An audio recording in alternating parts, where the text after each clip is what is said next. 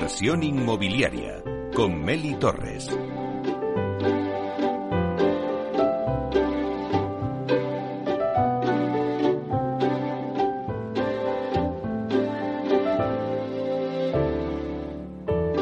Comienza el debate.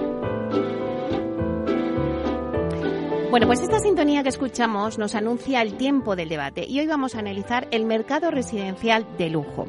El próximo 2023 va a ser un año pues lleno de incertidumbres. El sector inmobiliario está viendo pues momentos de tensión derivados de, del contexto económico global. Incluso se habla ya de un posible estancamiento del sector debido pues a una bajada de la demanda. La recesión está claro que planea en todos los sectores. Pero hoy nos vamos a parar y vamos a analizar cómo va a afectar esta situación al sector inmobiliario de viviendas de lujo. Parece que el sector residencial de lujo está muy asentado de cara a afrontar el periodo de crisis que inevitablemente pues vamos a afrontar todos. Y la clave va a estar en el tiempo que dure eh, esta, este periodo de crisis, ¿no? Si es acotado en el tiempo, el mercado seguirá fuerte, aunque con una moderación en las subidas de precio. Por el contrario, si nos vamos a escenarios de esta inflación, con caída prolongada del PIB o aumento desbocado del paro, sí puede haber importantes consecuencias. Esto es un poco lo que se recoge. Lo que vamos a analizar aquí con expertos en la materia es pues al final, ¿qué busca el inversor de vivienda de lujo?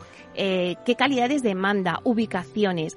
Y quería leeros porque, eh, bueno, pues una persona cuando yo comenté que íbamos a hacer este debate, José Antonio Pérez Ramírez, que es eh, profesor de, del Real Estate Business School, y le mandamos un beso fuerte, pues me puso, bueno, enhorabuena por el dardo que has lanzado, ya que esta Diana sigue demandando proyectos, hablamos del sector del residencial de lujo, y que dice, sigue demandando proyectos y servicios, no solo a la altura de sus expectativas, sino superándolas, ya que no es cuestión de costes ni de precios, sino de valor.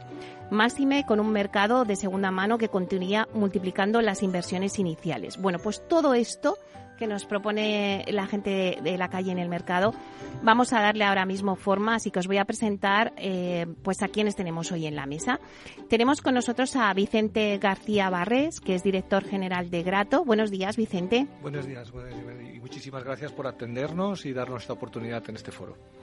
Bueno, para poner un poquito en situación a los oyentes, hablar de Grato pues es hablar de artesanía, de tecnología y de lujo. Es la empresa española líder en fabricación de pavimentos de parque de ingeniería y de carpintería para interiorismo, de madera de roble europeo, procedente exclusivamente de bosques gestionados de forma sostenible. Bueno, pues eh, eh, avanzaremos en el debate y nos iráis contando. Eh, luego también tenemos con nosotros a Ginés Navarro, que es director gerente de Admara Capital. Buenos días, Ginés. Buenos días, muchas gracias por la invitación. Bueno, un placer que estés aquí con nosotros. Eh, Admara Capital es una firma especializada en la generación de valor durante todo el proceso.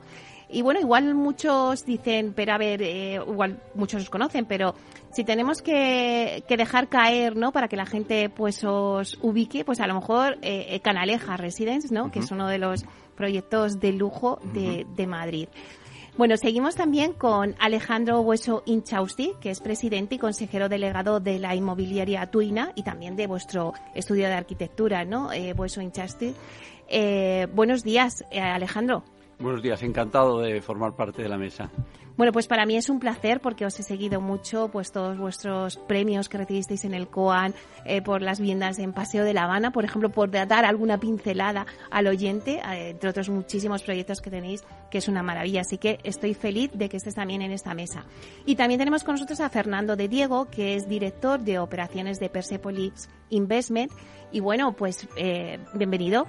primero, Fernando. Muchas gracias, Meli, por esta invitación esta, a esta mesa redonda y encantado de estar contigo y con, todos los compañeros. Y además que también sois noticia porque pues acabáis de comprar a Colonial, ¿no? El edificio gastado 27 en Madrid para hacer pisos de lujo, así que yo me siento como, hoy estoy, esto es una mesa de lujo, o sea, me siento ya en el lujo metida. Pues si os parece bien, siempre me gusta hacer una ronda, porque los oyentes que nos están escuchando dicen, bueno, si me van a hablar, pero ¿de qué? Entonces, me gusta que cada uno desde vuestro, pues ves, como promotor, como inversor, eh, como fabricante, o sea, me deis una pincelada, ¿vale? Que sea breve, eh, para que cada uno me diga cómo está el sector mercado residencial de lujo ahora mismo y hacia dónde va. Empezamos contigo, Vicente. Pues por nuestra parte, la verdad es que es un sector en el que nos sentimos confortables Eh, estamos creciendo muchísimo tanto en el mercado nacional como sobre todo en Estados Unidos, que es nuestro principal mercado. Y siempre nos están demandando muchísimo el producto cada vez más natural. Cuando hablamos de lujo, hablamos de productos originales, productos exclusivos, llámese por dificultad de fabricación, por dificultad de materias primas o también por dificultades en el proceso de elaboración. Nosotros la verdad es que hemos detectado desde hace dos años un crecimiento exponencial y sobre todo a nivel de seguridad. Es un, el lujo para nosotros es mucho más estable que otros segmentos en los cuales también trabajamos. Pero sí que realmente cuando estamos hablando de estos segmentos, mucha más exclusividad, demandan productos mucho más originales, siempre con unos acabados y unas calidades mucho más cuidadas de lo habitual y para nosotros es hoy en día uno de los principales valores. Aún así, como queremos referenciar estos valores que nosotros fabricamos dentro de, lo que podemos aportar al mercado de la exclusividad, eh, nos hemos visto abocados incluso a tener apertura de tiendas. O sea, nosotros abrimos una tienda ahora aquí en Madrid, otra en Barcelona, en Valencia, porque estar cerca del mercado que demanda un producto exclusivo también significa tener unas inversiones, significa poder exponer los materiales en unas condiciones adecuadas. Por lo tanto, nuestra apuesta por este mercado es muy fuerte, es el mercado en el que realmente nos sentimos más confortables. Nuestros productos son siempre una gama, una gama alta. No sabemos fabricar productos que no sean originales, no sabemos fabricar productos que no sean complicados eh, tú conoces perfectamente nuestros productos en el suelo de madera de, parque de ingeniería, pues somos los especialistas en los formatos X y XXL. Por lo tanto, nuestros clientes habituales eh, nos demandan cada vez más, eh, más exigencia dentro de nuestros fabricados y eso al final se incorpora en unas viviendas que por ubicación, por singularidad, por productos incorporados dentro de ellas, están clasificadas como productos de lujo. Y es un poco lo que más nos atrae en crecimiento, en estabilidad y sobre todo, ya digo, no solo en el mercado nacional, sino en los mercados internacionales. Para nosotros nos da mucha estabilidad. Me quedo con ese crecimiento exponencial ¿no? y ese cliente ¿no? que exige más y que demanda eh, cada vez pues esa mayor calidad. ¿no? Eh, Ginés. Sí, pues yo voy a recoger un poco el, guante que lanza Vicente, que él hablaba un poco de crecimiento y, estabilidad. Yo creo que, que nosotros, eh, eh, precisamente, Admara, para entrar en, el mercado residencial de lujo, es lo que, lo que intenta también explicar a sus inversores. ¿no? yo, al final, al analizar el, el, residencial de lujo, me gusta separarlo en dos. Una cosa es residencial y luego otra cosa es lujo. ¿no? Oye, ¿por qué residencial? Pues residencial porque hay una necesidad de vivienda, ¿no? sobre todo en, ciudades españolas donde la población crece por encima del número de eh, viviendas que se construyen. ¿vale? Y luego, eh, eh, ¿por qué el lujo ¿no? en cuanto a inversión y financieramente hablando? Si nos ponemos a, pensar en cómo está el, el, precio euro metro cuadrado del lujo en España, respecto a otras ciudades europeas mm, y saliéndonos de Europa en América sin ir más lejos, pues estamos todavía muy por debajo de la media, ¿no? Cuando eh, porcentualmente crecemos igual, ¿no? Entonces creemos que eh, financieramente hablando, pues también en, el residencial es, es un mercado muy interesante para nuestros inversores. Pues me quedo con esa idea también de que a nivel financiero es un mercado muy interesante. Eh, Alejandro. Bueno, nosotros en la doble faceta de actividad que desarrollamos, en el caso de Tiuna, desde el año 64, aunque yo tomé el relevo en el año 81, y en el estudio de arquitectura que fundé hace ahora algo más de 40 años, aunque hemos tenido eh, actividad no solo en el mercado residencial, pero fundamentalmente eh, nos hemos especializado, o digamos, uno se especializa, le especializa el mercado ¿no? y la experiencia en el mercado de lujo. Tanto eh, trabajando para nosotros mismos, los socios del estudio somos los socios de la inmobiliaria Tiuna, como para terceros. Eh, de hecho, nosotros en el estudio de arquitectura el 90% de los proyectos eh, los hacemos para afuera. Es precisamente trabajar para los demás los que nos hace el tener tomado el pulso al mercado y poder ser un estudio especialista. Pero sí que hemos visto que en los últimos años nuestra conexión con fondos internacionales, la vocación por invertir en el sector residenciado prime eh, de lujo es eh, cada vez mayor. los inversores internacionales eh, se sienten muy, muy cómodos en España como consecuencia con algo eh, que ha comentado Ginés, y es que en España se confunde o se ha confundido lo que es el valor y el precio y en los últimos eh, años eh, esa eh, diferenciación se ha hecho notable y se va consolidando, pero hay mucho recorrido todavía. Si vemos, por ejemplo, y comparamos entornos, había dicho Ginés que no hemos alcanzado los valores de mercados internacionales. Evidentemente, los precios de la vivienda en París o en Londres no son ni remotamente parecidos a los que hay en Madrid. Pero la mayor diferencia que hay es que hay un gap mucho mayor en lo que se concibe no como localización, sino como propiamente la calidad eh, concreta del inmueble. Es decir, en el mismo Londres o en el mismo París, en zonas prime, la diferencia de valor entre dos edificios prácticamente colindantes puede llegar a estar en una relación de dos a uno o incluso superior. Eso, curiosamente, en Madrid eh, tradicionalmente y creo que en casi todas las ciudades españolas no se ha producido. Pero poco a poco se ha ido eh, tomando eh, conciencia de que la habitabilidad, el lujo, la calidad espacial es un elemento diferencial que eh, sí que eh, se va eh, poco a poco distanciando. De hecho, estamos empezando a ver unos valores de, de, precio en el mercado que nunca habíamos conocido. Nosotros desde Tiuna fuimos los primeros mm. en los años 80 que vendimos viviendas por encima eh, de las 500.000 pesetas. Eh, fuimos los primeros que batimos el millón de pesetas por metro cuadrado. Posteriormente, eh, los primeros que conseguimos vender promociones por encima de los 10.000 euros. Y recuerdo haber vendido en el año 2007, justo antes de la crisis, un edificio muy próximo aquí a una media de 14.000 euros por metro cuadrado que posiblemente hoy no se ha superado. Sin embargo, se están empezando a manejar valores en proyectos que luego podremos comentar en los que nosotros hemos intervenido y, proyectos que conozco por terceros, en los que las cifras mm, realmente están empezando a alcanzar unos valores diferenciadores con inmuebles eh, del entorno inmediato. Entonces creo que en ese sentido hay bastante recorrido y el, inversor internacional lo ha percibido con absoluta claridad. Bueno, me quedo también con ese 90% que decías de vuestros trabajos que son para el exterior. Eso es un dato interesante. Eh, Fernando, ¿cuál sería tu, tu perspectiva de la situación que ahora mismo hay en el mercado residencial de lujo? Bueno, Meli, nosotros como desde Persepolis, que tenemos una trayectoria que efectivamente, retomando un poco lo que dice Ginés y Alejandro, ¿no? Eh, somos eh, especialistas en el tema residencial, eh, venimos del mundo de, los apartamentos turísticos, como inversores y gestores de los mismos, con gestión también en Build y, como propietarios de, de este tipo de activos. Sí que nos hemos dado cuenta, nos dimos cuenta hace ya un tiempo, ¿no? Nosotros somos unos recién llegados con respecto a vosotros, Alejandro, ¿no? Eh, hace dos años una, una acción decidida de, de, de, ir hacia el mercado de lujo, ¿no? Entendemos que, o entendimos en aquel momento, que el mercado de lujo iba a, sobre, iba a pasar o, posiblemente pasaría mejor cualquier tipo de crisis que pudiera venir, ¿no? Eh, creemos que la, la crisis que, o crisis o inestabilidad que podamos tener en el futuro es mucho mejor sobrellevada por la por el por el lujo en tanto en cuanto no está tan afectado por el tema de financiación.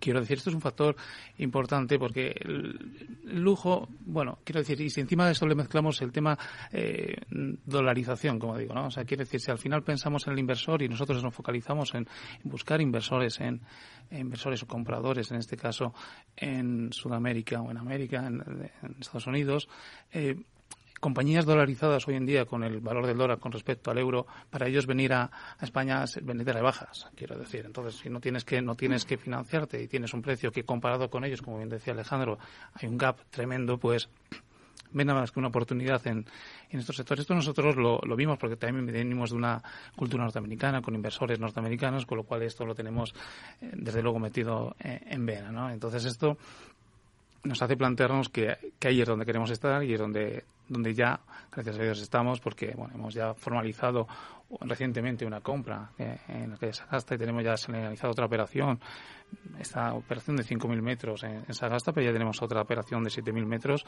que debe ser única en Madrid, 7.000 metros en el centro, en el eje, en el eje Gran Vía. Pues quiere decir, esto yo creo que nos puede llegar a colocar en una, eh, una referencia ¿no? dentro del sector. ¿no? Y cogiendo también lo que decía Ginés, Osalti y, y Vicente, el tema de la calidad, es fundamental para, para lo que nosotros percibimos como cliente objetivo, pero nosotros entendemos que la calidad no es suficiente. Para subir un punto más en ese nivel de, de cualificación del activo, creemos que si no hay amenities, eh, en este sentido, eh, que el inversor de fuera quiere un estándar y quiere unos, vienen unos estándares eh, distintos y esos estándares distintos requieren de, de, amenities, de, de, conceptos y conceptualizar de forma distinta los, los activos. Claro, es verdad lo que estáis diciendo. Bueno, hay mucho dinero que quiere venir de fuera y quiere venir aquí, pero claro, hay, hay producto aquí en España, porque decías, ¿no? O sea, pues vienen aquí eh, con el tema los americanos dicen, bueno, esto es eh, de rebajas, pero bueno, pero hay productos realmente para comprar aquí.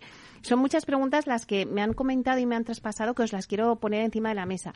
Eh, fundamentalmente me preguntan cuáles son las razones por las que el inversor invierte en vivienda de lujo. Aquí hemos hablado por una cuestión financiera, también porque es una inversión segura, que decía antes Vicente, también por la inestabilidad que decía también eh, Ginés política en otros países, ¿no? Que al final, pues, oye, pues, pues mm, España reúne esos requisitos, eh, pero también está sobre la mesa esa escasez de oferta que hay de vivienda de lujo. Ahora ya, si queréis ir comentando un poquito estas, eh, pues si quienes queráis. Venga, Vicente.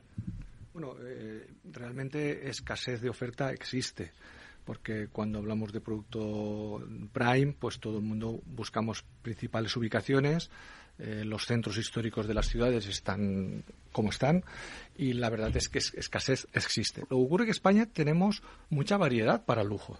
No es como otras, otros países donde no lo podemos dar. Aquí tenemos un lujo costa, hmm. todo el mundo hablamos de Marbella, podemos hablar de Mallorca, donde existe ese lujo vacacional, ese lujo donde la gente tiene su segunda residencia.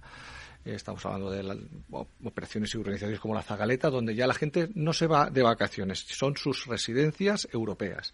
Pero luego tenemos las grandes capitales. Madrid es un referente, Barcelona, Madrid son referentes que a nivel europeo todavía no están a los precios que un inversor encuentra en Milán, encuentra en Zúrich o encuentra en Londres.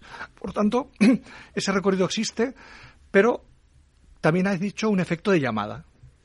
Mucha, mucho inversor latinoamericano, también por el efecto también de idioma, cercanía, eh, ha llegado a las grandes capitales junto con el inversor nacional más el europeo y eso hace que la oferta que existe en el mercado no cubra actualmente todas las demandas. Por lo tanto, podemos tener un efecto inflacionario que en algunos casos ya se ha visto en algunas ciudades, pero también una exigencia. ¿Qué ocurre? Al final, yo creo que también buscan más cosas cuando llegan a una gran ciudad. Buscan seguridad, buscan infraestructuras, buscan servicios sanitarios. todo esto en España hoy lo podemos dar como un marchamo de calidad. A partir de ahí, creo que, eh, y en la mesa tenemos principales colegas, se están poniendo mucha imaginación para que de edificios edificios hoteleros, edificios de rehabilitación, podamos tener mucha más oferta que podamos cubrir a estos principales inversores que entendemos que no van a dejar España en muchos años.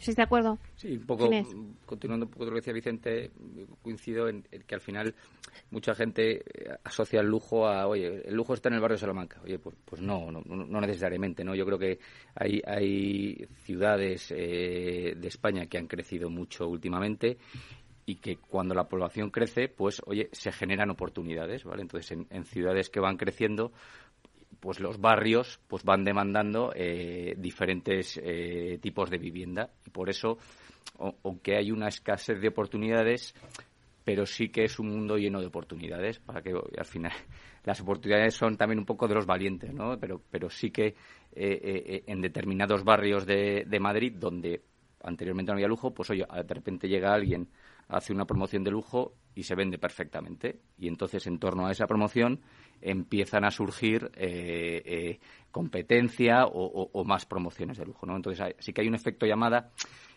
que no, no, necesariamente está concentrada en algunos puntos muy concretos de Madrid, sino que, oye, que poco a poco se va extendiendo por toda España. Alejandro. Bueno, centrándonos en la primera pregunta que tú has hecho, el deseo eh, por invertir en, un activo de lujo, yo creo que hay algo eh, que está presente en cualquier inversor y es eh, la vocación de poseer un activo tangible. Mm, evidentemente el mercado actual tiene una liquidez que no habíamos conocido y que no tiene precedentes pero independientemente de las experiencias de crisis financieras anteriores, eh, la, vocación de poseer algo que puede utilizar, eh, que lo ve, eh, es determinante a la hora de despertar ese deseo para comprar algo. Si ese elemento, además, tiene un potencial uso, como es en el caso eh, de la ciudad de Madrid, porque habíamos hablado, y me parece interesante lo que ha hecho Vicente del lujo, pero hay que diferenciar dos fenómenos completamente distintos en la llamada y en la vocación Nada, Alejandro, es que te estaba diciendo, ay, nos vas a dejar con la miel en los labios. Espera, esos dos, es hay que diferenciar entre esos dos. Nos vamos un momento, cogemos aire y nos lo cuentas. Perfecto.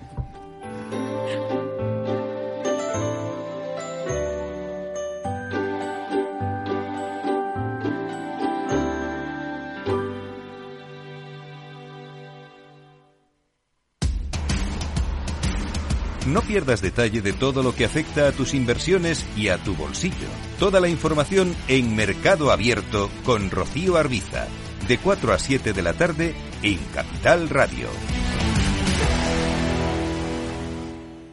Hey asistente, busca cómo proteger mis ahorros de la inflación. Hay aproximadamente 19 millones de resultados. ¿Quieres que los lea? Buf, mejor que no. Puedes seguir buscando entre millones de contenidos, pero un asesoramiento de calidad solo te lo dará un especialista. En Renta 4 te ofrecemos un servicio de asesoramiento gratuito siempre que lo necesites. Entra en r4.com y descubre cómo te podemos ayudar. Renta 4 Banco. ¿Quieres más? Somos una comunidad que no necesita filtros, con seguidores de todas partes del mundo. Somos una red social unida, una tierra que avanza, que crea y que cuida, con amigos que van mucho más allá del tiempo real.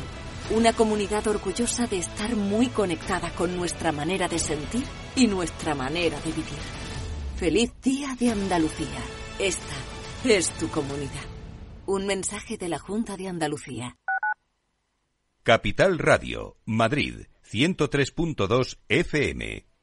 Disfruta de la mejor cocina gallega en Montes de Galicia. Todo un clásico moderno en el barrio de Salamanca. Disfruta de la variada dieta atlántica, de las mejores carnes y pescados tratados con respeto y transparencia y regados con una de las mejores bodegas de la zona. En grupo, en familia o en pareja, Montes de Galicia te ofrece el espacio perfecto en cada ocasión.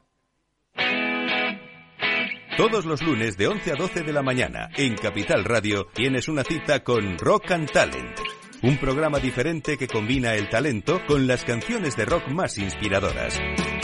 De la mano de Paloma Orozco conocerás gente emprendedora, las startups más novedosas y las ideas más originales del mundo de la gestión.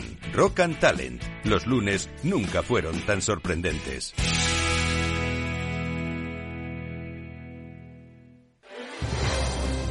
Si quieres entender mejor todo lo que rodea a nuestro sector alimentario, tienes una cita en La Trilla.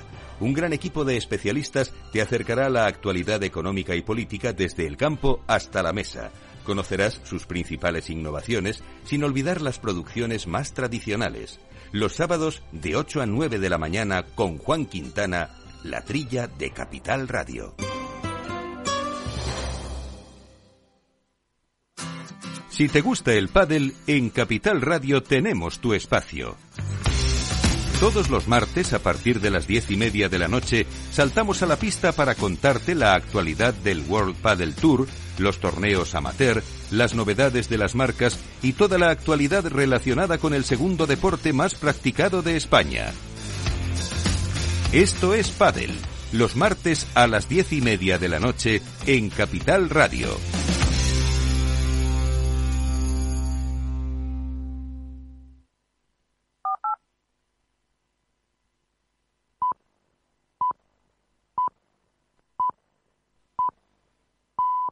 Inversión inmobiliaria con Meli Torres.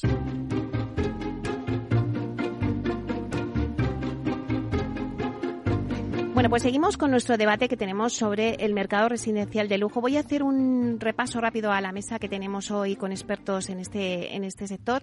Tenemos con nosotros a Vicente García Barrés, que es director general de Grato.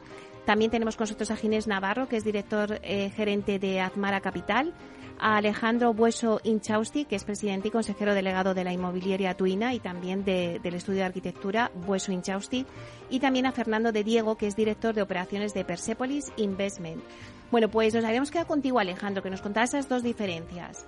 Sí, eh, quería decir que eh, en el mercado de lujo abierto, eh, en las últimas décadas en España, habría que distinguir entre lo que es el mercado eh, europeo que está más eh, dirigido a la segunda residencia, que en muchos casos, como bien decía antes Vicente, se convierte en primera, en primera vivienda, vivienda de costa, y se ha creado un nicho que ha crecido enormemente como consecuencia de eh, Madrid se ha convertido en la, en la capital de una comunidad de 500 millones de personas que comparten un idioma y eh, con una vocación eh, europea tremenda.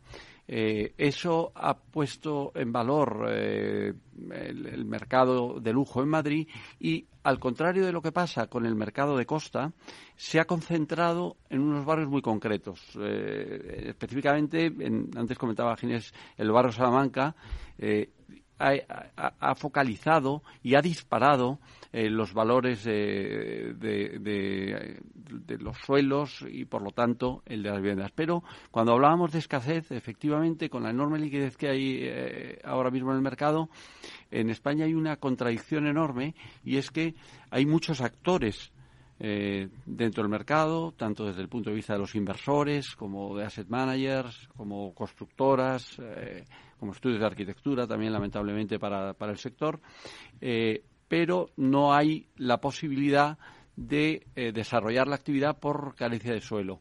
Y se produce una circunstancia que no tiene ningún otro tipo de comparación en ningún mercado internacional. Y es una eh, relación entre el valor de suelo y el valor en venta que no tiene eh, un rango ni mínimamente parecido en, ningún país. Es sorprendente, por ejemplo, si hablamos de promociones eh, míticas, como por ejemplo eh, la que se hizo hace, perdón, hace 12 años en, Londres entre, entre Hyde Park y, Belgravia en, en Knightsbridge, el desarrollo de One Hyde Park de Richard Rogers todos eh, tienen en eh, la memoria el recuerdo del famoso ático que se vendió por 160 millones de euros, que luego fue revendido por 180 millones de libras eh, unos años después.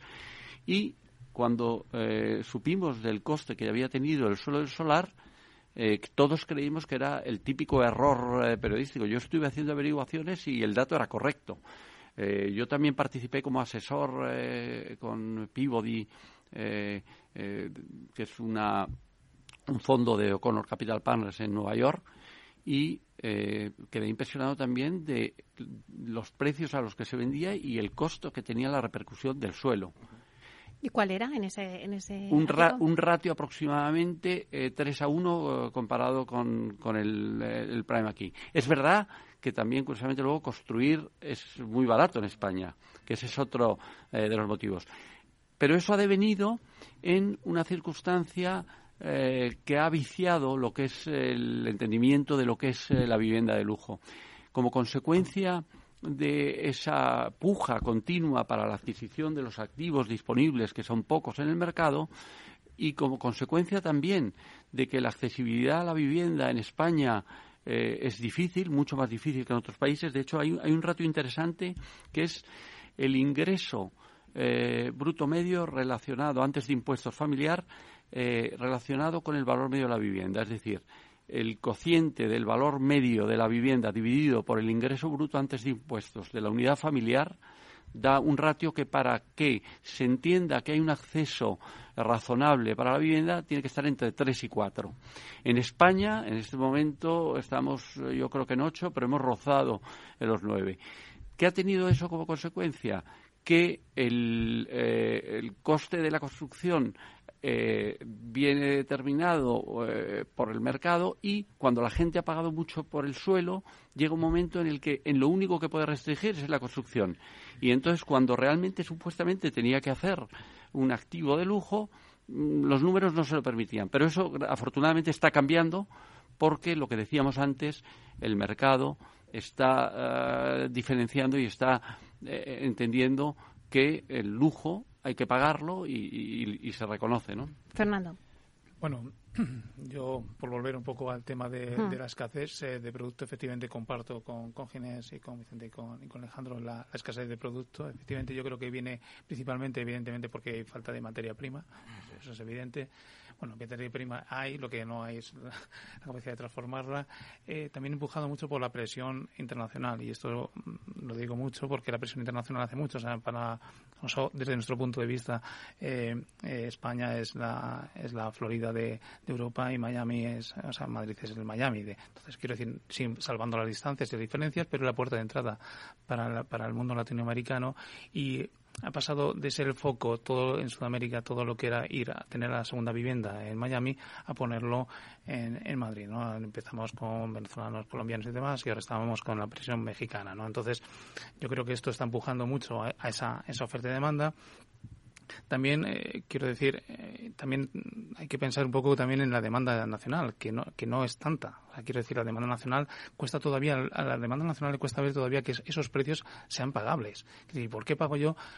Pues siempre pongo el ejemplo que digo, vamos a ver, en el barrio Salamanca en 10 años ha duplicado, 100%, hemos pasado de 6.000 a 12.000 de media. Quiero decir, eso la gente no lo entiende. Dice, pero ¿por qué? ¿no? ¿Y qué es debido a esta presión? Bueno, yo animaría a seguir, porque porque la presión de fuera va a hacer que esto siga subiendo. Entonces, con lo cual, quiero decir, estás en un momento perfecto para subirte porque porque porque estás ahí, porque estamos eh, también yo creo que el tema hotelero nos ha ayudado eh, en este sentido a colocar a Madrid dentro de, del ámbito internacional. El inversor europeo cuando ve los estándares Four Seasons, ve Mandarín, empiezan a ver que ya hay lujo. O sea, quiero decir, el lujo del extranjero tiene que entender que hay lujo. O sea, quiero decir, porque no es que Madrid está muy bien, es fantástico para pasar una semana, pero no, a lo mejor es el sitio para vivir, ¿no? Y cuando empieza a ver estos estándares ya empieza a plantearse que somos la 11, el número 11 a nivel mundial como, como polo de atracción de, de, inversores y bueno, creo que esto es un tema que, evidentemente empuja y a la presión por la, escasez de, producto, ¿no? Claro. Eh, un poco con Vicente, los dos colegas, nosotros que somos una empresa exportadora, eh, a nivel de materiales, lo que comentaba Alejandro lo hemos, hemos, vivido en directo. O sea, nosotros hemos tenido más facilidad de vender producto de gama alta eh, con edificios como el Waldorf Astoria, como el Crow Building, eh, como Hudson Yards en Nueva York. Y cuando hemos venido con estos materiales, en España nos ha costado muchísimo más, y ahora esa tendencia está cambiando, sobre todo por vuestros proyectos que estáis influenciándolos, que cuando los vendíamos en Estados Unidos. Entonces, abundando lo que tú comentabas, es cierto, al final se paga tanto por el suelo que luego las calidades que el cliente espera recibir en una ubicación y en un proyecto de, estos, de este calibre, pues sufren muchísimo. Cuando a nivel internacional nosotros estamos en grandísimos proyectos donde evidentemente las pieles interiores de los edificios y los acabados van acorde al precio final. No sufren, como aquí sí que han sufrido desde tiempos eh, antaños ese tipo de calidades. Eso también estamos viendo que está cambiando. La gente en el mercado de lujo está entendiendo que tiene que instalar artículos de verdadera categoría. Y eso nosotros lo notamos porque estamos en los dos mercados, el mercado de exportación y el mercado nacional. O sea que poco a poco el lujo también está entendiendo lo que en otros mercados están entregando en los acabados. Pero estás conmigo que es, es, contradictorio el hecho de que cuando se paga mucho por el suelo, uno podría pensar que dado que el suelo es tan costoso, es irrelevante el valor de la construcción. Máxime teniendo en cuenta que, para desgracia, las empresas constructoras, los márgenes con los que trabajan en España las empresas constructoras son incomparables a los que hay en el mercado internacional. De hecho, el elemento diferencial de Tuna durante muchos años fue que nosotros apostamos siempre por la calidad y jamás escatimamos en construir. Cuando la gente gastaba mil euros por metro cuadrado, nosotros gastábamos dos mil y lo hacíamos sabiendo que íbamos a retornar con creces ese incremento de inversión. Eh, cuando la gente empezó a gastar dos mil, nosotros probablemente gastábamos tres mil Creo que poco a poco el mercado lo ha entendido porque tiene que haber, por otra parte, la percepción por parte del potencial comprador, eh, efectivamente, que lo, y lo pague. Lo, paga y lo exige. Pero también ha dicho antes Fernando, que me parece súper interesante, que ya no vale solamente con esa calidad, que ahora aquí se piden más amenities, ¿no? Eso es eh, la clave del valor diferencial, ¿no?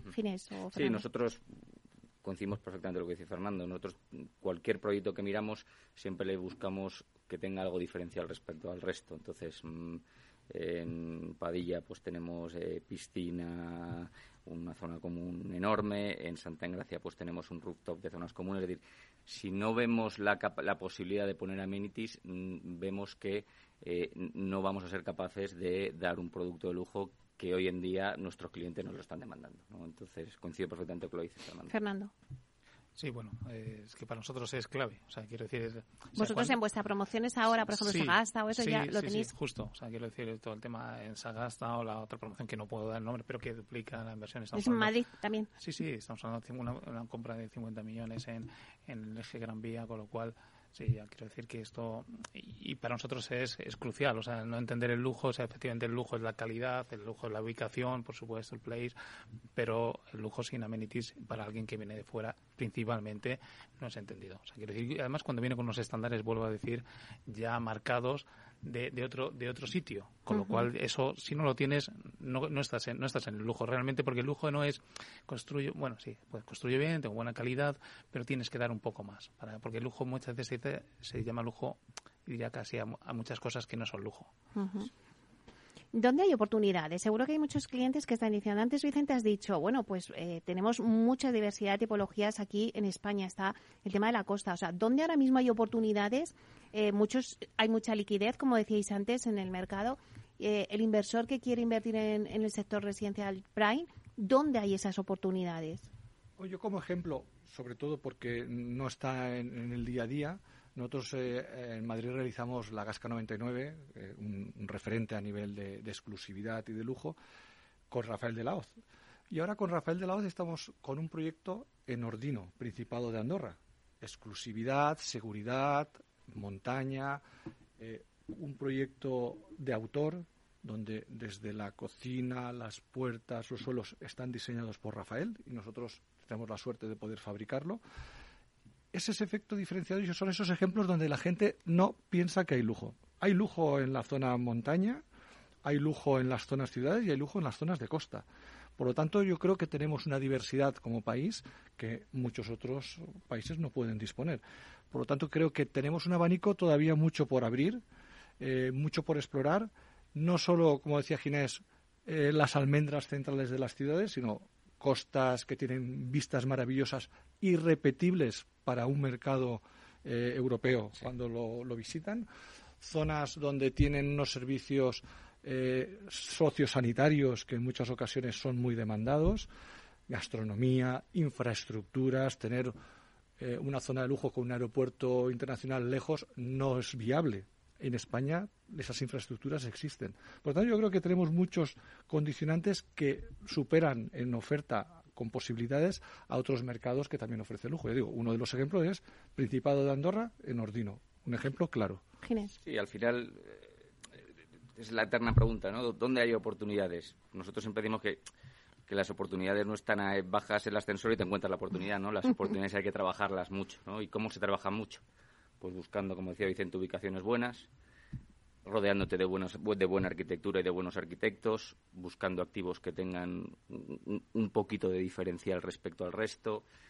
Es decir, al final existen oportunidades, pero para que sea oportunidad hay mucho trabajo detrás ¿no? que hace que sea oportunidad. Entonces, bueno, pues siempre que se le dedica trabajo, en un país tan rico como el que estamos, pues oye, pues, pues mm, hay zonas estupendas y todo es trabajarlo y rodearte de las personas adecuadas para generar esa oportunidad. Alejandro, ¿por qué el 90% de vuestra cartera decís eh, tenemos proyectos fuera de España? O sea, ¿qué busca el inversor? No, cuando decía, creo que me había expresado mal. Cuando decía que nosotros el 90% del trabajo que hacemos desde el estudio de arquitectura es para fuera, me refiero para fuera de la inmobiliaria Tiuna. Es decir, ah, vale. nosotros el 90% de la actividad del estudio es para clientes. Trabajamos internacionalmente, de hecho, en los últimos 15 años un porcentaje muy alto, circunstancialmente, como consecuencia de un concurso que ganamos hace tiempo, ha sido en la ciudad de Bucarest, pero también hemos tenido actividad en Estados Unidos, eh, hemos trabajado en, distintos, distintos países, pero no, cuando decía el 90% me refería a, proyectos por terceros. Eh, ya concretando en promociones y en proyectos en los que estamos involucrados, eh, me parece interesante algo que ha dicho Fernández y, es que eh, los eh, commodities es una de las cosas que se han introducido por primera vez en, especialmente en, edificios urbanos donde las repercusiones son muy altas. tenemos un caso muy concreto, resultado de un proyecto, de un concurso que ganamos antes justo de, la pandemia en el barrio Salamanca, concretamente en las calles, en la esquina, la confluencia de las calles Nuño de Balboa con Hermosilla. Fue un proyecto que inicialmente eh, estaba eh, dirigido conceptualmente al mercado y al cliente nacional y eh, el número de unidades de vivienda. Nosotros intentamos convencer a quien nos encargó el proyecto que hicieran menos unidades eh, viviendas de mayor tamaño, pero evidentemente con las repercusiones que pagan, eh, que se pagan, el hacer eh, destinar edificabilidad a las commodities es una decisión difícil de tomar por falta de persona. Para nuestra sorpresa, el activo ha cambiado de manos, completamente Blason que, con el que habéis trabajado, me consta alguno de vosotros, ha tenido una visión completamente innovadora, eh, y eh, ha eh, cambiado completamente el concepto del proyecto. Hemos diseñado un, proyecto totalmente nuevo desde origen. Y, para nuestra sorpresa, el primer mandato fue reducir el número de unidades. Pasamos originalmente quería el, propietario original nos dio un mandato de hacer cincuenta y pico viviendas. Nosotros en el concurso propusimos hacer cuarenta cuarenta y dos después eh, de haber eh, estudiado en análisis eh, Blason cuál era el programa del combinador, han decidido hacer 30 unidades. Y es posible que todavía se llegue a, reducir incluso algo más. Pero lo que es más sorprendente es que en el proyecto original solamente habíamos destinado a commodities aquellas superficies inevitables para la dotación y accesibilidad del edificio y aquellas que las normativas te permiten no computar eh, desde el punto de vista lucrativo. Eh, el primer mandato eh, que nos dio Blason, que piensa hacer además lo que llaman ellos branded residence, con unas características parecidas a lo que puede ser canalejas con servicios de hotel, fue incrementar enormemente toda la dotación de commodities, hasta el punto de que sobre el proyecto inicial que habíamos planteado eliminamos cuatro o cinco viviendas para dotar el edificio con, ese tipo de servicios. O sea que está claro que por ahí va la tendencia. Eh, quedan pocos minutos ya para, para, el debate cerrarlo, pero sí que me gustaría hacer una ronda donde me dijerais un poco, pues, cuáles son las perspectivas, el futuro de este sector, por dónde ya hemos dado muchas claves, ¿no? Y hemos ido dibujando por dónde van las tendencias, pero un poco ver perspectivas a futuro de este sector. ¿Qué retos tiene por delante ahora mismo el residencial de lujo? Y si quieres empezamos contigo, Fernando, y vamos a, haciendo la ronda.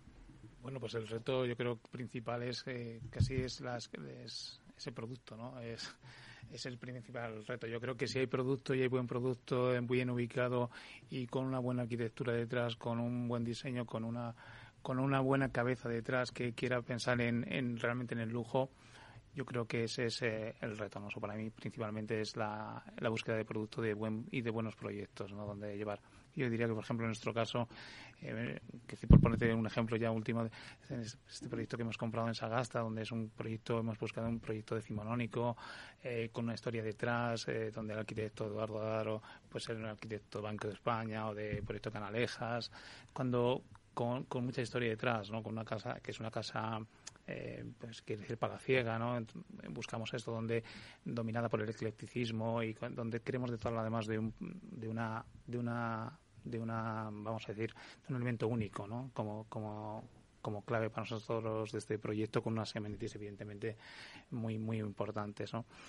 y bueno, volver. El, para mí la clave es la escasez de producto, buscar producto, buscar buena ubicación y, dotar a, ese buen producto de unos buenos servicios. Y por ejemplo, este proyecto, eh, los precios a los que puede salir, horquilla más que nada para situarnos. Esto es, un debate que tenemos también interno, está muy bien porque está muy bien traído y es difícil de decir porque porque un poco retomando lo que decía Alejandro, justo nosotros estamos haciendo ese viaje de ida y vuelta, ¿no? El tamaño, ¿no? El tamaño y el tamaño estamos pensando en si el tamaño de las unidades debe ser uno u otro, ¿no? Estamos pensando a qué público queremos exactamente dirigirnos, estamos haciendo una estrategia muy clara de a quién queremos ir y cómo queremos ir y, y el tamaño de las unidades va también va a condicionar mucho ese, ese precio de salida, ¿no? Entendiendo que los programas de las de las de las piezas de las de las unidades pues tienen que ser distintos si está enfocado a un público de internacional o más nacional o un mix, ¿no? Bueno, pues seguimos un poco con la ronda. Eh, conclusiones y perspectivas del sector, Vicente. Yo creo que las, las, perspectivas son muy buenas, pero tenemos que hacer las cosas bien hechas. Eh, como mis colegas me comentan, la escasez es, es importante, pero también es importante el que lo que realicemos tenga una marca y que realmente tenga un lujo detrás que se pueda percibir por el cliente. Eh, para nosotros es importante, cuando hablamos de exclusividad, que el cliente la aprecie, que el cliente tenga también unos, unos componentes de seguridad, de que marca España para el cliente inversor sea un marchamo de calidad y sobre todo que unido a sobre todo los grandes proyectos que los colegas están realizando, las buenas ubicaciones, las buenas infraestructuras que tenemos, entendemos que las perspectivas de futuro del sector del lujo son muy, muy, muy buenas. Muy bien. Eh, Ginés, ¿cuáles serían las perspectivas? Coincido con Vicente, un poco como conclusión. A día de hoy el mercado residencial de lujo está funcionando bien en Madrid. Nosotros un poco también como ejemplo eh, tenemos detrás inversores españoles, tenemos detrás inversores europeos que vienen de Alemania, tenemos detrás también inversores mexicanos, es decir, eh, desde todas las partes del mundo están llegando a Madrid inversores, ¿no? Con lo cual eh, eso explica que hoy funciona. ¿Cuál es el reto? Pues un poco lo que te hemos hablado, ¿no? Que entre todos sepamos, seamos capaces de, a través del buen trabajo, de rodearnos bien, de la buena arquitectura, de la buena construcción, pues de generar oportunidades para seguir manteniendo que el inversor extranjero siga invirtiendo aquí, España, aquí en España y nos permita también, pues, pues, pues a los españoles, pues hacer eh, ciudades mejores. Y por último, Alejandro. Bueno, eh, yo diferenciaría eh, las posibilidades que el mercado tiene en el caso concreto eh, del mercado urbano y concretamente en Madrid, entre lo que está dirigido potencialmente al inversor internacional, que está muy focalizado, y lo que es, eh, está dirigido al mercado nacional. Nosotros, concretamente, por ejemplo, en Tiuna, eh, hemos hecho dos edificios recientemente, en la mejor avenida del Parque Donde Orgaz, la Avenida de los Madroños. Han sido unos edificios que han tenido todo tipo de premios internacionales, tanto por su arquitectura como por su calidad constructiva.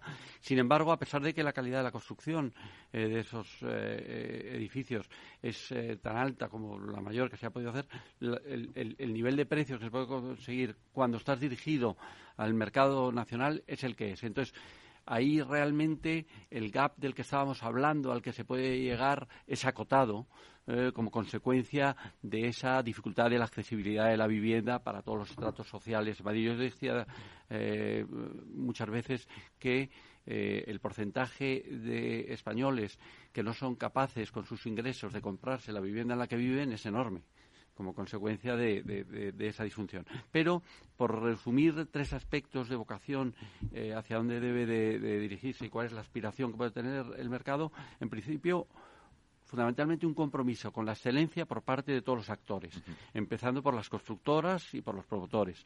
Para, yo siempre digo que lo, el requisito fundamental para hacer algo bien hecho es quererlo hacer bien. Y eso, aunque parezca un contrasentido, no es una norma generalizada en el sector inmobiliario.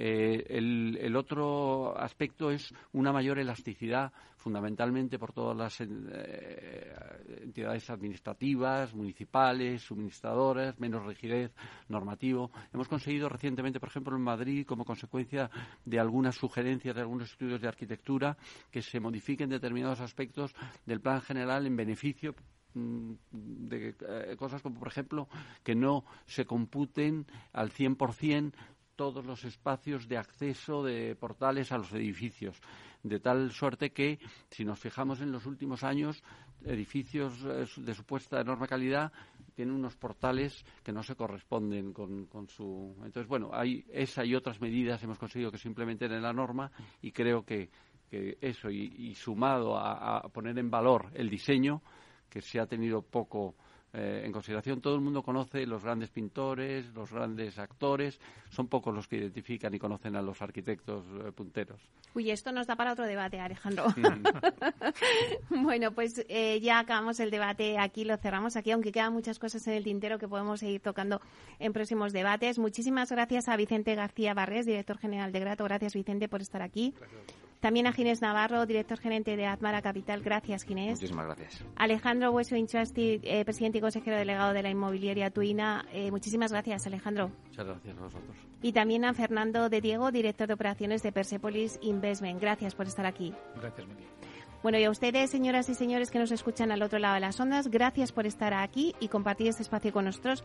Gracias también de parte del equipo que hace posible este espacio, de Félix Franco en la realización técnica y de quien les habla, Meli Torres. Les esperamos mañana viernes de 12 a 1 en Inversión Inmobiliaria. Hasta entonces, que sean felices.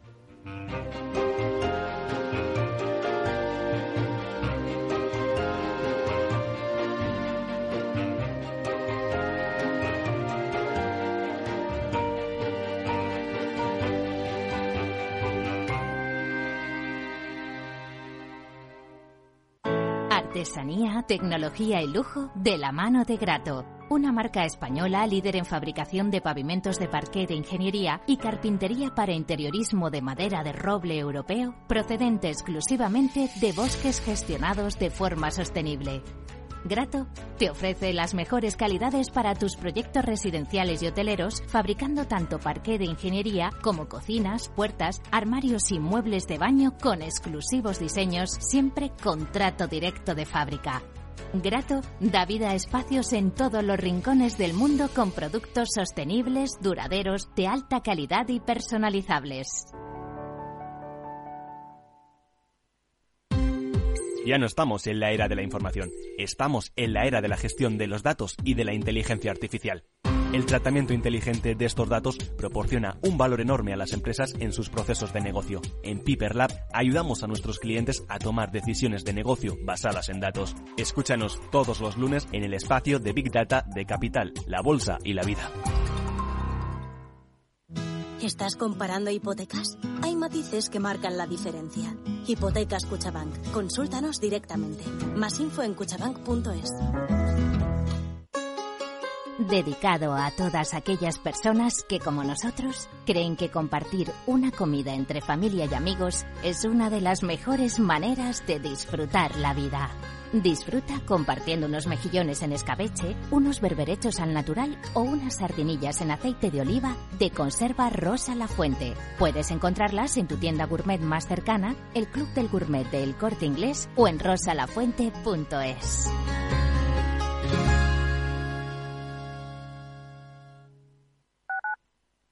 Capital Radio, Madrid, 103.2 FM. ¿Sabes cuál es el mejor dial para escuchar Capital Radio?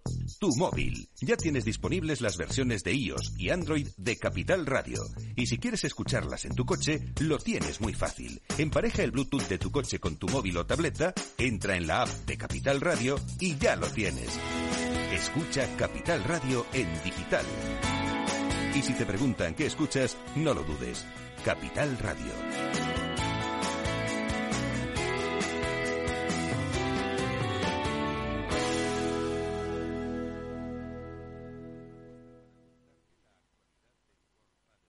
Gráficas Naciones. Más de 50 años de experiencia en el sector de las artes gráficas. Apostamos por la última tecnología tanto en impresión offset como en digital y gran formato. Realizamos todo tipo de impresión. Tarjetas de visita, folletos, libros, vinilos, decoración y montaje de stands. Más información en el 91 629 2145 o en gráficasnaciones.es.